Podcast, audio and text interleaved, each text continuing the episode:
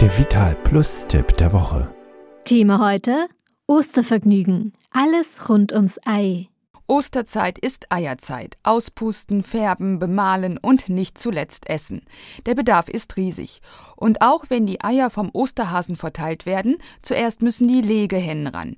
Die Hühner geraten jetzt richtig in Stress, um dem Eierkonsum gerecht zu werden. Umso wichtiger ist es für die Verbraucher beim Kauf auf ein paar Dinge zu achten. Das Ei selbst ist mit einem sogenannten Erzeugercode gestempelt und dieser Erzeugercode besteht aus Ziffern und Buchstaben. Die erste Ziffer ist eine 0 bis 3, wobei 0 für die ökologische Erzeugung steht und 3 für die Käfighaltung. Danach kommt eine Buchstabenfolge, die das Herkunftsland bezeichnet. Die E steht beispielsweise für Deutschland und die restlichen Ziffern bezeichnen den Herstellerbetrieb und die Stallnummer. Doch egal woher, Ostern sind bunte Eier angesagt. Jedes Jahr zur Osterzeit werden gefärbte Ostereier, die man so im Supermarkt kaufen kann, immer getestet. Ergebnis sind immer wieder Mängel, das heißt es sind Kochfehler, es ist eine mangelnde Kennzeichnung oder sie schmecken einfach nicht so, wie sie schmecken sollten. Und meist werden diese Eier mit künstlichen Farbstoffen gefärbt.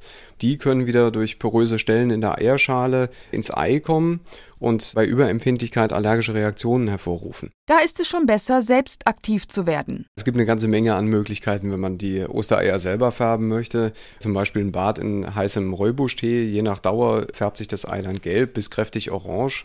Wenn man was Grünes haben will, färbt man mit Spinat oder Grüntee. Da gibt es auch Nuancen von Lindgrün bis Türkis. Oder man färbt mit rote Beete oder roter Zwiebelschalen oder Johannisbeersaft und kriegt dann wunderschönes Rot. Eier zu Ostern sind nicht nur eine schöne Tradition, sie sind auch gesund. Das Ei ist aufgrund des hohen Proteingehaltes eine der wertvollsten Nahrungsmittel, die wir überhaupt haben. Es sind alle essentiellen Fettsäuren drin, es sind alle Vitamine drin. Einen kleinen Wermutstropfen gibt es allerdings doch, denn das Ei hat sehr viel Cholesterin.